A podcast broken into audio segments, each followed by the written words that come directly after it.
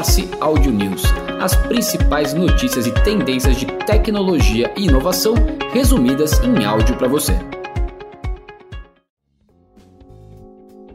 Eu sou João Carvalho e, junto com a Rafaela Guimarães, trazemos o Morse Audio News do dia 3 de abril de 2023. Itália proíbe o ChatGPT e inicia uma investigação sobre questões de privacidade. A Agência de Proteção de Dados da Itália bloqueou temporariamente, na sexta-feira, dia 31 de março, o ChatGPT da OpenAI iniciou uma investigação a partir de uma suspeita de violação das regras de coleta de dados pelo aplicativo de inteligência artificial. A Agência de Proteção de Dados da Itália acusou o ChatGPT, apoiado pela Microsoft, de não verificar a idade de seus usuários, que precisam ter pelo menos 13 anos ou mais. Segundo a Garante, o ChatGPT tem ausência de qualquer base legal que justifique a recolha e armazenamento massivo de dados pessoais para treinar o ChatGPT. A OpenAI tem 20 dias para responder com soluções,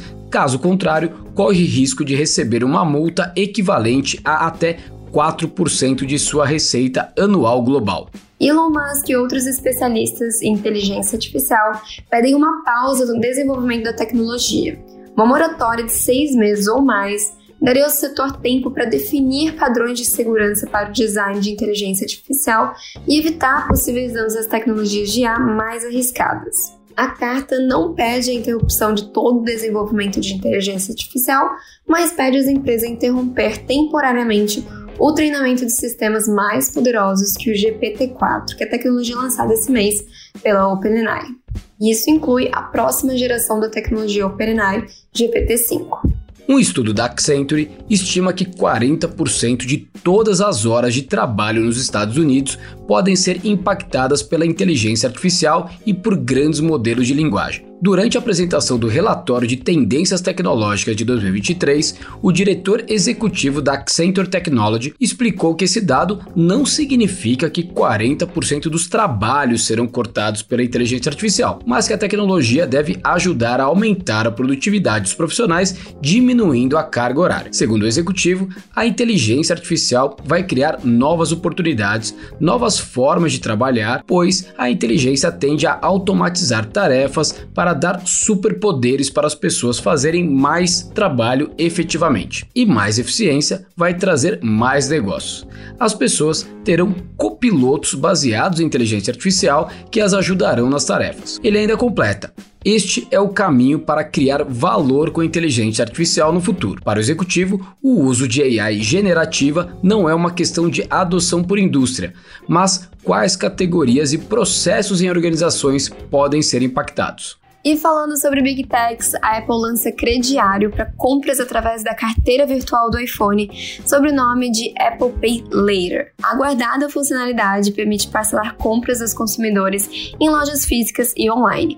A função marca um passo importante no setor financeiro e que deve se tornar cada vez mais significativa em seu negócio de 2,5 trilhões de dólares. O Apple Pay Later está embutido na função Wallet do iPhone e permite que os usuários paguem por produtos online e serviços no aplicativo em quatro pagamentos distribuídos em seis semanas. Google diz que práticas de computação em nuvem da Microsoft são anticompetitivas. O Google Cloud acusou a Microsoft de práticas anticompetitivas no mercado de computação em nuvem e criticou acordos iminentes da empresa com vários fornecedores na Europa. Nos primeiros comentários públicos do Google Cloud sobre a Microsoft e seus acordos na Europa, o vice-presidente da empresa disse a Reuters que a empresa tem levado a questão para agências antitrust e pediu aos reguladores da concorrência na União Europeia que olhem mais de perto para o assunto. Em resposta, a Microsoft citou o comentário de maio do ano passado, em que seu presidente, Brad Smith,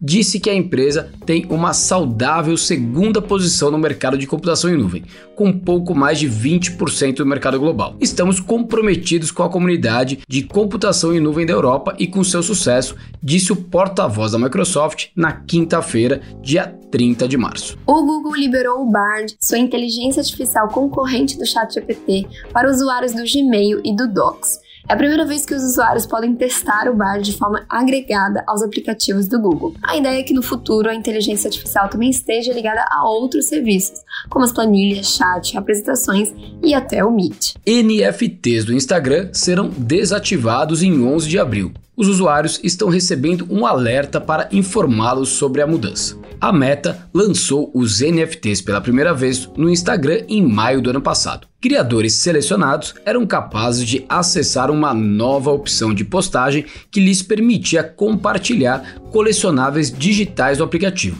com dados vinculados ao blockchain por meio de vários provedores. O mercado de NFTs foi impactado pela falta de interesse, perturbações mais amplas nos mercados de criptomoedas e a desaceleração econômica. E é claro que isso acabaria impactando o interesse geral dos NFTs nas plataformas da Meta. Celebridades e organizações não querem pagar por verificação no Twitter. Através de postagens no próprio Twitter, algumas celebridades têm reclamado da nova política adotada por Elon Musk, que é o CEO da empresa, para os selos de verificação na rede social. A partir deste sábado, no dia 1 os usuários que hoje têm o selo azul terão que desembolsar 8 dólares por mês, o equivalente aqui no Brasil, que custará 42 reais, caso queiram manter o status de conta verificada. O próprio governo Lula e a Casa Branca nos Estados Unidos também se manifestaram dizendo que não optarão pelo selo azul. Netflix parece estar trabalhando em levar jogos para a TV e utilizando o iPhone como controle. Com base no código oculto no aplicativo iOS da Netflix,